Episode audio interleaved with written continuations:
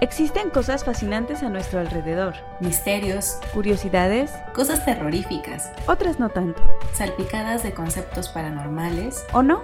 cosas muy humanas, Y algunas otras mundanas, sucesos, eventos, lugares. objetos.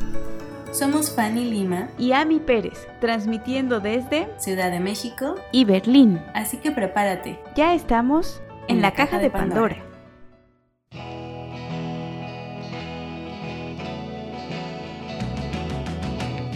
Hola a todos, yo soy Ami Y yo soy Fanny. y les damos la bienvenida una vez más a En la caja de Pandora. En este episodio eh, será nuestra continuación del tema de los campos de concentración y vamos a hablar un poquito en este episodio de cómo nos fue nuestra visita y también de un día a día en los campos de concentración, cómo era. Sí, si se acuerdan un poquito, platicamos eh, más como del contexto, de algunas películas que se habían basado en los campos de concentración, en específico el de Sachsenhausen. Y bueno, como bien dijo Fanny, en este episodio ya nos vamos a concentrar más en lo que era un día a día y en nuestra visita. Los campos tenían más o menos, o al menos este en particular, eh, una forma triangular. Primero llegaban como todos los presos o todos, eh, todas las personas capturadas eh, por una, una avenida principal por la que iban accediendo, iban entrando em, y bueno, ya para ir como destinados cada quien a sus barracas. Entre las atrocidades que realizaban era que mm, a estos nuevos ingresos se les abucheaba y humillaba por los mismos habitantes ya de, del campo de concentración. Estos habitantes eran obligados a hacerlo mientras eh, los nuevos reclutas, bueno, los nuevos eh, presos caminaban hacia el campo, pues de lo contrario serían castigados si no, si no abusaban y si no abucheaban a todas estas nuevas personas. Y justamente creo que este abucheo y esta, estos malos tratos comenzaban incluso desde antes de entrar al campo de concentración como tal. Justo para entrar al campo de concentración, la última callecita que lleva al campo de concentración es una avenida eh, bordeada por, por casas, habitación. Entonces lo que pasaba es que los habitantes de Oranienburg salían como a, los patios de sus casas y empezaban ahí a buchear a las personas que iban entrando hacia el campo. Y pues eh, el punto es que eh, eran alemanes, ¿no? Y uno creería que porque eran alemanes ya ellos ya este, no sufrían ningún abuso, pero la verdad es que no, muchas personas, contrario a lo que se cree, muchas personas no estaban totalmente de acuerdo con lo que estaba pasando en Alemania en aquel entonces, sin embargo se veían obligados a abuchear a estas personas, porque básicamente lo que, lo que creían los nazis es que si no estaban en contra de los judíos, entonces estaban a favor y entonces también merecían los mismos castigos. Y es por eso que también la gente vivía como con este temor de, bueno, tengo que buchear a la pobre gente que están aquí encerrando porque si no a mí también me va a ir como en feria. Era algo terrible tanto para presos como para los mismos habitantes el hecho de que estuvieran pasando todas estas cosas a unos cuantos pasos de las casas en donde ellos vivían, ¿no? Eh, incluso algunas personas de las que vivían en este poblado hicieron amistad con algunos de los presos. Eh, tan es así que una de las salas del campo de concentración que actualmente ahorita es- funciona como museo, una de estas salas está dedicada a todos estos objetos que fungieron como regalos de los presos hacia las personas que tuvieron algún gesto amable con ellos. Eh, por ejemplo, había como, co- como les comentábamos en el episodio anterior, muchas de las personas que estaban eh, dentro de este campo de concentración eran artesanos, artistas, diseñadores, fotógrafos, de algún modo estaban conectados con el arte. Entonces no tenían nada que ofrecer. Si por ejemplo alguna, si les regalaban una manzana o si tenían algún gesto amable con ellos, lo que hacían eh, estos eh, reclusos es que le, le regalaban algo ya sea a las personas o a los hijos de estas personas, podemos ver como caballitos de madera, dibujos, algo que fuera como un gesto de agradecimiento por ese como por ese gesto amable que habían tenido con ellos. Entre otras de las eh, situaciones a las que eran expuestos los presos, era de que probaban las botas eh, normalmente destinadas a los soldados alemanes, a los nazis, y eh, pues esto con el fin de suavizarlas. El problema aquí era que siempre, siempre les daban tallas mucho más pequeñas, los obligaban a marchar con ellas alrededor de todo el campo de concentración durante bastante tiempo. Así que, bueno, sus pies terminaban llagados, terminaban también muy lastimados. Em, obviamente imaginen también como el desgaste y, todo lo que sus huesos se, llevaban. Y claro, esto al inicio del día, así que tenían que, seguir trabajando pues ya eh, lastimados de los pies eh, el resto de la jornada. Claro, la verdad es que eran vidas durísimas también, y no solo en las jornadas como tal, también como en sus momentos de descanso que podían, no sé, darse un respiro, a lo mejor tomar un baño, incluso al momento de ir a dormir eran este, constantemente hostigados por los soldados que cuidaban de ellos, tanto así que, por ejemplo, en algunas barracas, las barracas eh, contaban con sí sus camas, las habitaciones comunes, eh, su área de, de comida, un baño común y un closet. Este closet era muy pequeñito, era, no sé, como de qué tamaño sería, Fanny, como de dos y medio por... Ajá, dos por dos. Sí, eran muy, muy pequeñitos. Pero, o sea, era tanto el hostigamiento que, por ejemplo, uno de los castigos eh, por diversión que hacían los soldados es que en épocas de calor, en los, los veranos en, en Alemania son realmente de altas temperaturas, 35 grados, 37 grados, entonces en épocas de calor tomaban a todos los presos de una barraca o los, que, los más que cupieran, que usualmente eran como 30, imagínense 30 personas en un espacio de 2 por 2 y los encerraban ahí como hasta el punto de sofocarse, a ver quién aguantaba, a ver quién no, nada más con tal de con tal de hostigarlos, los metían en estos, en estos mini cuartitos, ¿no? Para aumentar a veces la diversión, lo que hacían era que les ponían los abrigos de invierno y todavía con los abrigos de invierno los metían en estos closets, eh, todos pues apretados. Sí, no era terrible. O también, por ejemplo, como les comentábamos, mientras estaban bañando, también entraban estos soldados y de repente, por diversión, eh, tomaban las cabezas de los presos y los metían en el retrete, hasta que muchos de ellos morían ahogados en, en el baño. La verdad es que era, era muy atroz todo lo que ocurría ahí. No solo, ya no vamos, ya no era como por eh, castigo porque uno hiciera algo malo, sino simplemente era la diversión de los de los soldados nazis para pasar el tiempo ahí. Exactamente, sí, ellos nunca podían estar tranquilos, no vivían en tranquilidad ni siquiera en momentos en los que se suponía que ya eran momentos de descanso. Em, eh, también por el contrario, esto, bueno, esto de los closets pasaba en épocas de calor y en el invierno lo opuesto, ¿no? Eran, eran expuestos al frío, sin los abrigos, eh, a veces sin zapatos, eran formados con muy poca ropa y eran eh, formados todos en los, en los patios, en los campos, eh, en medio de las heladas, de la nieve. hasta que, bueno, y ahí los dejaban de pie hasta que iban cayendo muertos de frío. si alguno se movía o si hacía algún ademán como de de moverse de rebelarse eran fusilados en el momento.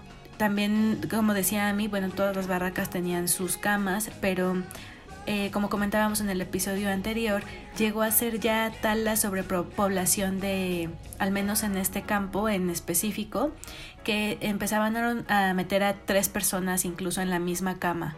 Eh, muchos de ellos incluso ya no tenían ni siquiera cama, ni siquiera para compartir, eran en realidad camas angostas y pues si alguien se levantaba al baño perdía su lugar en la cama, los otros pues los que podían em, se, se metían también ahí. Y bueno, en algún punto también ya empezaron, la sobrepoblación no solo era gente viva, sino también de la gente que fallecía dentro del campo de concentración, ya fuera por los malos tratos, por este, falta de alimentación, por enfermedades, que por ejemplo en el, en el espacio que estaba designado la enfermería, en el sótano de la enfermería empezaron a apilar los cuerpos uno a otro porque ya no había dónde poner estos cuerpos, entonces ya era tal cual dejarlos ahí eh, sin darles un entierro ni nada, simplemente apilarlos en ese sótano y así era como lo estuvieron llevando también un tiempo.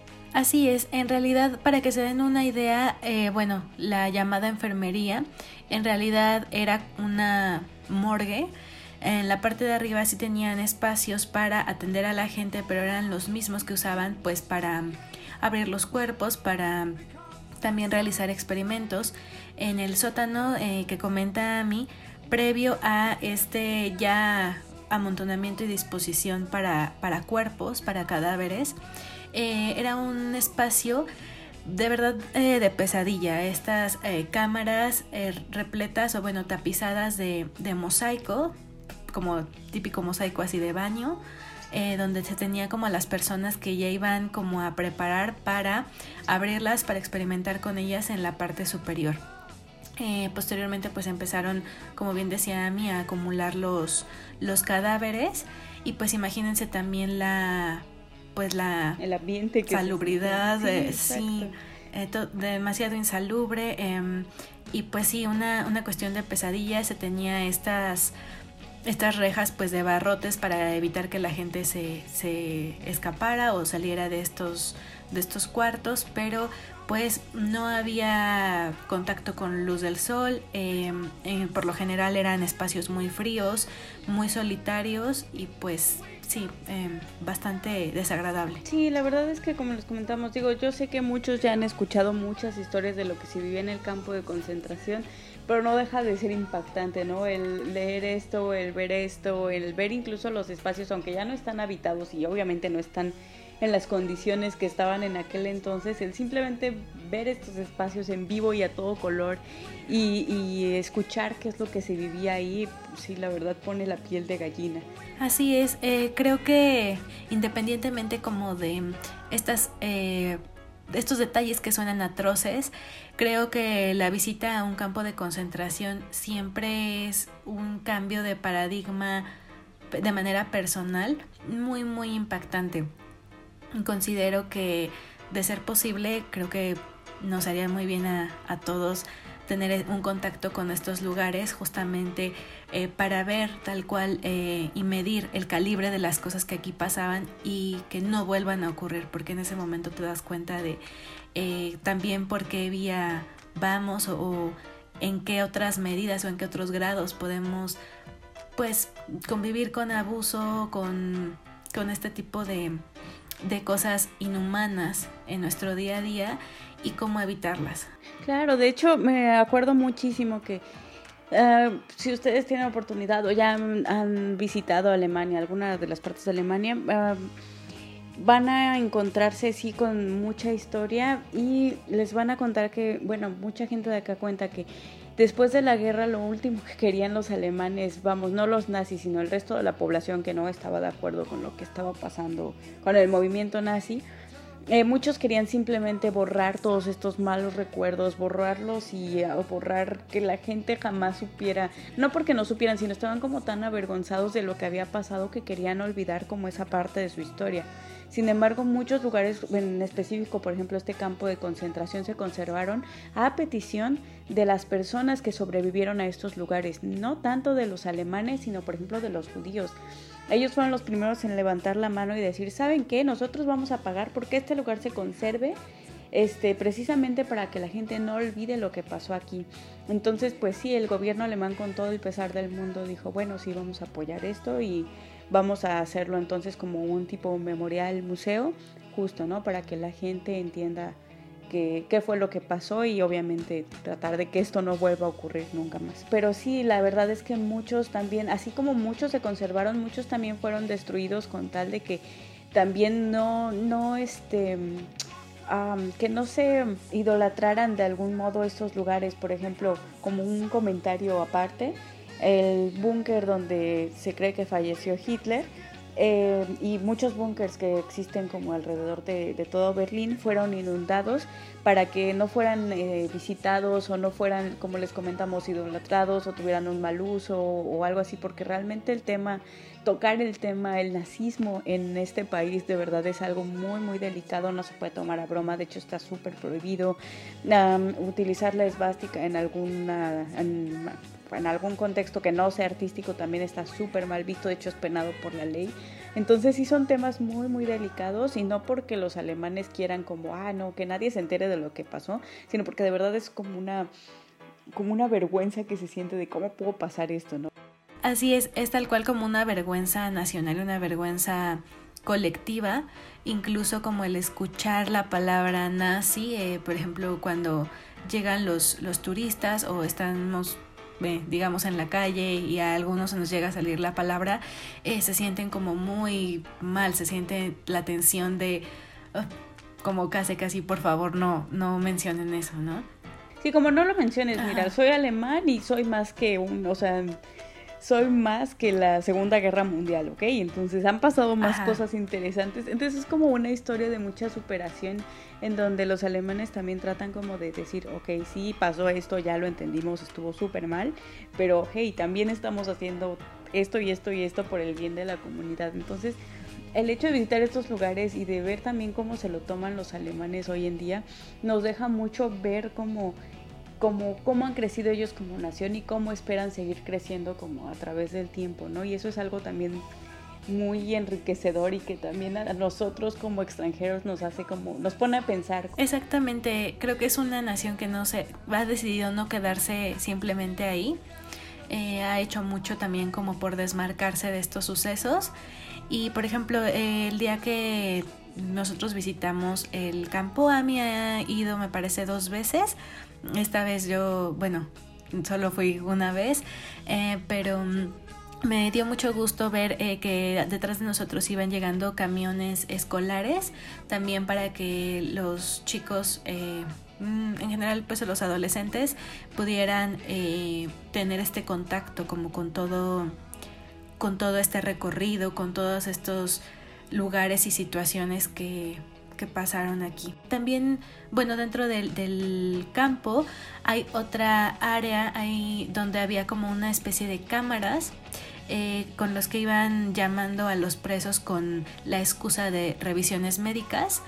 Em, así que llegaban como a un pequeño cuartito, eh, mucho más pequeño yo creo de que, el, que los closets que les mencionábamos. Los metían aquí como en espera de la revisión que les iban a dar, pero ellos no sabían que había un pequeño agujero por el que metían los rifles y pues les disparaban directamente en la nuca para que ellos ni siquiera se dieran cuenta de lo que estaba ocurriendo, ¿no? La muerte era inmediata. Y fíjense que, o sea, dense cuenta de algo muy, muy importante que aquí, no sé si recuerdan, en el, en el episodio anterior les comentábamos que había los campos de concentración y los campos de exterminio.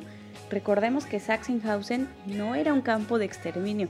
Sin embargo, las cosas que pasaban, o sea, el hecho de matar a la gente por diversión o hacer estas cámaras para fusilarlos uno a uno o el hecho de este, ¿cómo se llama? de torturarlos o que les que se enfermera, enfermaran, perdón, y nadie hiciera nada, el hecho de experimentar con ellos, digo, ya no necesitaba de ser no necesitaba ser calificado como un campo de exterminio para para darnos cuenta de que lo que pasaba aquí era súper atroz. O sea, imagínense, si esto era un campo de concentración donde se supone que no estaban matando a la gente nada más porque sí, ahora imagínense qué hubiera pasado si hubiera sido como, como Auschwitz, ¿no? Por ejemplo. Así es, el día que fuimos, bueno, les contamos un poquito también lo que pasó. Obviamente, independientemente como de las creencias de cada quien, eh, creo que mm, al final de cuentas eh, los lugares al final se eh, guardan mucha de la energía de, las, de los sucesos que pasaron. Mm, por ejemplo, pues nuestro Tlatelolco, todo lo que ha sucedido ahí, y me refiero no solo al 68, sino esta repetición de, eh, de energía o de sucesos similares pues desde que era pues un... en México prehispánico. Exactamente, era un lugar de sacrificios y posteriormente, bueno, fueron pasando como otros eventos similares. Em, y pues no es, la, no es la excepción en estos campos de concentración. Eh, a mí me había comentado de su primer visita, lo que le sucedió. Sí, uno siempre ve como estos eh, documentales donde la gente entra al campo de concentración y llora, y sobre todo si son judíos, bueno, lloran muchísimo y demás. Y no, no porque no lo respetara o algo así, sino o simplemente lo veía y pensaba que tal vez, no que era una exageración, pero que tal vez era demasiado, ¿no? El llorar que tal vez yo no lo, yo no podría sentir como eso porque pues igual y yo no tengo ninguna conexión histórica cercana con eso, o sea, no tengo ningún abuelito que haya pasado por ahí o algo así. Entonces como que no, no sentía una conexión que me hiciera pensar que cuando yo estuviera en este lugar me iba también a poner a llorar o me iba a sentir muy triste, sino simplemente yo pensaba que al momento de visitar este lugar iba a aprender mucho, iba a ver lo que pasó, iba a experimentar este, pues sí, un poquito de la historia del lugar y pues ya está ahí, ¿no? Pero la realidad es que sí es algo muy conmovedor, de verdad. Desde que uno pone un pie en la, en la entrada del, recorrido donde uno ya pide sus audioguías y demás, uno ya empieza a sentir como esta atmósfera como bien cargada de tristeza y conforme uno va avanzando y va entrando a los lugares, ah, para esto la primera vez que lo visité lo visité con mi esposo como que no, no traíamos audioguía, solo entramos y con, lo, con las plaquitas que van indicándole a uno qué es lo que pasa en cada lugar, pues con eso nos fuimos guiando. Pero de verdad no les miento cuando les digo que en cada barraca que entrábamos, cuando entrábamos a la morgue, en cada espacio al que entrábamos, no podíamos estar más de cinco minutos adentro porque se sentía como una presión en el pecho. Y como dice Fanny, independientemente de si ustedes crean o no en las energías, en espíritus, en lo que sea, o sea, aunque no crean en nada de esto, de verdad, como esa atmósfera que se siente, de verdad es algo bien real que de verdad, si ustedes ya tuvieron oportunidad de visitar un lugar así, no me dejarán mentir. Uno entra a estos espacios y se siente así como una presión y como una tristeza tremenda que bueno, para no hacerles el cuento largo, al terminar el recorrido realmente sí tuve que tomarme cinco minutos en una banquita y decir, necesito respirar, necesito procesar qué fue lo que acabo de ver, porque de verdad la carga de tristeza con la que uno sale de estos lugares, independientemente de si haya tenido una conexión o no directa con la historia del lugar, de verdad sí se siente, sí uno puede, puede realmente... Um, experimentar algo muy muy fuerte dentro de este lugar como que hay un antes y un después de visitar estos lugares y si tienen oportunidad de hacerlo. No es por el morbo ni nada, sino de verdad yo creo que es algo muy, no sé, algo muy nutritivo. ¿Cómo lo llamarías tú, Fanny? Algo muy, mm, como, sí. Creo que es muy enriquecedor, es eh, de manera, te, te, genera también muchísima introspección, eh, mucho replantearte cosas y también como de lo afortunados que somos a veces de eh, pues experimentar otro tipo de situaciones en la vida mucho más pues amorosas, por así decirlo, mucho más tranquilas. Sí, exacto, y como esa, esa retrospección, ¿no? De, bueno, ¿qué estoy haciendo yo de mi vida? Yo tengo, o sea, como ver también qué es lo que afortunadamente uno tiene, o a lo mejor lo que uno tiene, no tiene, pero es como esa oportunidad, ¿no? De poder reflexionar muchísimas cosas de nuestras vidas y estar agradecidos por ellos, por ellas. Así es, creo que desde em, mi visita como a, Berlín, en el momento en que vas caminando y te encuentras justamente como por donde pasa el, el, muro, desde ahí creo que fue como un impacto para mí, como estoy caminando sobre toda esta historia, aquí qué es lo que había, es muy impactante. Y en el momento en que Amy y yo fuimos, bueno, el recorrido desde Berlín se hace en tren eh, después eh, caminas un poquito como a las afueras de, Oranienburg y llegas pues a este, a este lugar. Eh, ya que te dan pues tus audioguías, nosotros empezamos como a caminar por la calzada exterior. Ahí fue donde alcanzamos a ver que ya venían como todos estos camiones escolares. Y aquí fue como la primera vez que experimentamos algo muy extraño. nosotros íbamos caminando muy en nuestro pues en nuestro rollo íbamos eh, incluso platicando un poco porque en esta bueno en esta sección por donde íbamos aún no llegábamos como a una a un punto de la audioguía cuando bueno hacía muchísimo frío y a mí me, me comentó así de viste estas sombras yo la verdad no no entendía a qué se refería tardé mucho en entender qué me quería decir y yo veía el suelo sí veía algunas sombras proyectadas pero en ese momento mi primera reacción fue voltar al cielo y decir como son sombras proyectadas de las nubes, o incluso neblina, algo similar. Cuando nos dimos cuenta que en realidad eran sombras de personas eh, como si fueran caminando a nuestro lado, como si fueran marchando para ingresar. Obviamente estábamos las dos completamente solas, fue algo muy impactante, no pudimos reaccionar a tiempo pues para grabar esto ni nada, pero nos quedamos frías, no pudimos creo que ni siquiera decir una palabra porque yo estaba tratando de encontrarle como una respuesta y no. Sí, estábamos tratando como de buscar, al igual hizo las nubes. Tampoco crean que se veía así como, ah, la persona tal cual, pero sí se veía como una sombra muy, muy tenue, como de, de que algo iba pasando por ahí. O sea, no, no sabría describirlo. Fue muy, impactante y fue más impactante yo creo por lo sutil que fue, de verdad, como el, no sé, no sé cómo describirlo. pero sí, desde ahí empezamos como a sentir como como esta energía que les comentamos. Sí, eh, y más que sugestionarnos, creo que fue como un wow. Em, sí, por supuesto que como dice Ami, no era que vieras así como casi casi la nariz de la persona, pero se veía claramente que pues no era la figura de una rama o cosas por el estilo, ¿no? Eh, Exacto, sí, era algo en movimiento, era algo, como dice como un tumultito de personas caminando a tu lado. Exacto. Así se veía, como si fuéramos varias personas, estaba nuestra sombra sólida, bien ahí plantada, y estas sombritas que les comentamos como un poquito más tenues, como de un pequeño grupo de personas. Así es como lo describiría yo creo. Ahora viéndolo en retrospectiva, porque en ese momento se los juro, tratamos de buscarle mil explicaciones y no, no pudimos encontrar. Así es, y más allá que de sugestionarnos como, bueno, eh, vamos a ver qué más viene, creo que yo lo que pensaba era, qué mal que no pudimos como tener como una comprobación o al menos como grabar algo de como un testigo visual de, de lo que vimos, ¿no? Pensé que ahí se había acabado como por el día eh, estas sensaciones y pues no. Eh, pero eso va más adelante. Eh, entramos, eh, nos fuimos directamente como a, bueno, el patio principal, te explican un poco como lo que ocurre aquí. Eh, después... la disposición de las barracas. Exactamente, te, van, te mandan directo a las barracas, de ahí todas estas anécdotas que ya les comentamos, lo de las camas, lo de los baños, lo del closet. Em, seguimos avanzando. Aquí nos mencionaron también que una barraca ya posteriormente, eh, ya después de la guerra, fue quemada, ya que era parte de la exposición, ¿verdad? Ya que era como museo. Sí, exacto, como que alguien sí, como les comentamos, ¿no? Y como en todo, hay gente que está a favor, hay gente que está en contra, entonces de los sobrevivientes también había gente que estaba a favor de que se conservaran estos lugares como un recordatorio de lo que pasó y había gente que estaba en contra, gente que decía, ¿sabes qué? Lo viví, jamás en la vida quiero volver a saber de esto.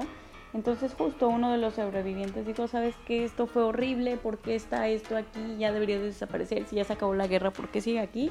Y ¡pum! Le prendió fuego y afortunadamente nadie salió herido, me parece. Y la barraca se pudo rescatar una parte de, porque sí se quemó bastante. Pero sí, o sea, es esto, ¿no? Que hay gente a favor, gente en contra. Y lo que se hizo entonces fue como parte de la barraca que se quemó, se dejó tal cual, simplemente se puso un vidrio como por protección para que la gente no entre y no se vaya a lastimar o algo, pero sí como para también que uno se dé cuenta de estas qué efecto tiene sigue teniendo esto en la gente, ¿no? Y sobre todo en la gente que sobrevivió a la Segunda Guerra Mundial. Una vez que salimos de las barracas, eh, bueno, era un día laboral, un día entre semana, así que a mí me dijo que iba a regresarse en el tren. Eh, yo seguí el recorrido a mí, de todas formas, intentaste ver afuera, ¿verdad? Si, si volvías a ver como en la entrada como estas sombras. Pero no, ya no se vio como nada, ya todo normal. De hecho, ya había un poquito más de gente porque, como les comentamos, era un día entre semana. Entonces, eh, llegamos en cuanto abrieron el museo. Me parece que fuimos las primeras en entrar, si no es que las segundas o algo así. Pero ya cuando iba de salida, la realidad es que ya había más gente, ya había, ya había este, los camioncitos escolares que les comentamos, pues ya había bajado todos los alumnitos ahí, entonces ya, ya no había nada más que ver. De momento para mí, pero Fanny todavía vivió un par de cositas. Así es, eh, yo seguí avanzando hacia el área de las cocinas, eh, la lavandería. Aquí también ya, ya comentamos como algunas, algunas cosas. En la cocina también se daban estos ahogamientos o estos intentos de ahogamientos eh, por diversión para los presos. todo esto iba discurriendo como Ah, en uno de los, de los lados, digamos, en una de las, pues sí, de los tres lados que forma este triángulo, em, de manera, si lo vemos como desde una vista aérea, en este, en este territorio del campo de Sachsenhausen. Así que seguí avanzando. Eh, digamos que en el centro, eh, un poquito más hacia, hacia la punta de nuestro triángulo, eh, se encuentra también un memorial, bueno, una estatua también con un pequeño mural en honor pues a, todas las personas que pasaron por aquí. Eh, hacía muchísimo frío. Eh, yo seguí caminando. casi todos los, visitantes En este punto ya emprendían como, como el regreso hacia, hacia la parte, digamos, de la izquierda, eh, viendo como el triángulo de frente. Entrabas como por la base del triángulo, te ibas hacia la derecha, hacia las barracas y ya hacías como este recorrido pues este hacia, hacia la izquierda, ¿no? Eh, a mí me Por todo el perímetro como del triángulo. Exactamente, eh, yendo como por todo el perímetro. A mí ya me había comentado que en la punta del triángulo había una pequeña... Mm, un pequeño lugar como de avistas, avistamiento, como una torre de vigilancia en la que también había algunos audios y algo de material. Entonces, en vez de seguirme como los demás, eh, seguí hacia donde me había dicho a mí. Es una pequeña casetita, si bien se puede decir así. Es como una pequeña torre circular. Eh, sí tiene como unos, algunos em, escalones para entrar. La puerta era sumamente pesada de hierro. Así que caminé em, y pues para abrirla necesité casi casi toda mi, mi fuerza, las dos manos y pues también hacer esfuerzo con el cuerpo. Esto es importante por lo que pasó después. Eh, bueno, solté la, puerta cuando entré y pues sí, eh, se azotó a, mis espaldas. Em, entré y era un frío, un frío como, pero como de un vacío extraño. Empecé a ver como todo el material eh, y de repente me quedé eh, oyendo un audio de espaldas a la puerta.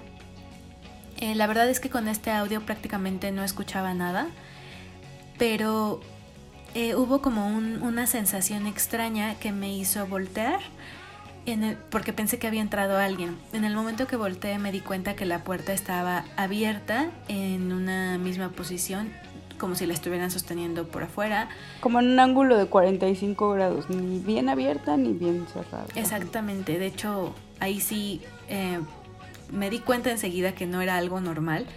Eh, tomé una foto en la que salen bastantes orbs, como se le llama, o estos orbes, estos este, puntitos como de luz. Eh, no era tal cual un bokeh, no era un efecto como de la cámara. Eh, se las estaremos dejando en, Instagram. Así que eh, después de que tomé la foto, fui rápidamente como a ver qué estaba pasando. Empujé la puerta, yo estando segura en mi toda la cuestión como muy racional, muy lógica de que empujando la puerta obviamente iba a recibir como la queja de alguien de que pues iba a tirar de los escaloncitos de afuera, que alguien que estaba sosteniendo la puerta. Y cuando me di cuenta, pues en realidad no había nadie afuera, no había nadie cerca ni siquiera de, esta torre de avistamiento. Y pues en ese momento em, regresé solo como por mi mochila que había dejado por ahí y me salí corriendo. Empecé a caminar muy, muy rápido. Eh, la verdad es que no, hasta la fecha no, no entiendo qué sucedió ahí. Eh, pero directamente, bueno, casi enseguida me fui justo al área donde estaban estas pequeñas cámaras donde fusilaban a la gente por la nuca.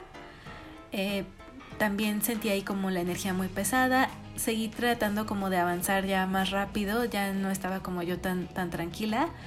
Eh, sí, eh, posterior a esto está como el, memorial donde están como guardadas como muchas cenizas y hay bastantes nombres de, las personas que fallecieron aquí. Y eh, bueno, después va la morgue, varias cosas así. para yo cuando el momento en que llego a la morgue y voy al, sótano, ya no, ya no quería estar en este lugar. creo que el lugar de, del sótano de la morgue es de los más pesados que, en los que he estado energéticamente. Em, me salí de ahí, eh, yo pensé que estaba viendo como un episodio, se lo juro, de American Horror Story o algo así en, el sótano de este lugar. Em, y pues en realidad hasta a mí se sorprendió bastante porque llegué poco después que ella de regreso a su casa y pues ya le conté todo de que casi casi había salido como un poco despavorida de ahí. Sí, así es, creas, como les comentamos, creas o no creas, de verdad sí se siente bastante y no sé, vayan muy preparados si es la primera vez que van a un lugar así, sobre todo en el edificio que comenta Fanny, el de la morgue. Ese fue el último que visitó Fanny, pero en mi primer visita ese fue el primero al que entré. Entonces sí, cuando Cuando entramos, de verdad sí se sintió como quiero llorar y no tengo idea de por qué, si apenas iba empezando el recorrido. Entonces, yo no entendía por qué, ya hasta después cuando vimos cómo se hacía el recorrido originalmente y bueno, que obviamente ese edificio era la morgue, ya como que hizo mucho sentido, como, ah, claro, pues sí. Pero aquí es donde creo que peores cosas pasaron y pues tiene mucho sentido que aquí tengas ganas de, de salir llorando, ¿no? sí, tal cual. Eh, creo que es una experiencia que de todas formas yo no cambiaría por nada. A veces le comento a la gente y es como, no, no, no, yo nunca iría. Pero como les decía, creo que es algo que pareciera que no, pero sí es muy, muy enriquecedor, es algo que te conecta como con todo, todas esas partes de humanidad que tienes y es como eh, de verdad agradecer y, y decidir alejarte de, de todos esos esas situaciones, incluso para uno, pero también de actitudes que pudieran llevar de cualquier forma a un a un abuso o a una situación similar. Y pues bueno chicos, esa fue nuestra experiencia, ese fue así que concluye nuestro episodio dividido en dos partes de eh, un campo de concentración de Sachsenhausen. Esperamos que les haya gustado muchísimo y bueno, aprovechando que uh, coincidió todo esto con fin de año, principios de año, les deseamos un muy muy feliz 2021 que vengan más historias para compartir con ustedes. Muchos abrazos. Y también esto es como, bueno, nuestro fin de la primera temporada, eh, después de una pausa un poco extensa, pero eh, vienen también muchos más episodios con eh, más historias, más un poco de... Lugares, más lugares interesantes. Sí, ver un poquito más estas probaditas culturales alrededor del mundo. Bueno, eso sí todo, todo y nos vemos en el próximo episodio.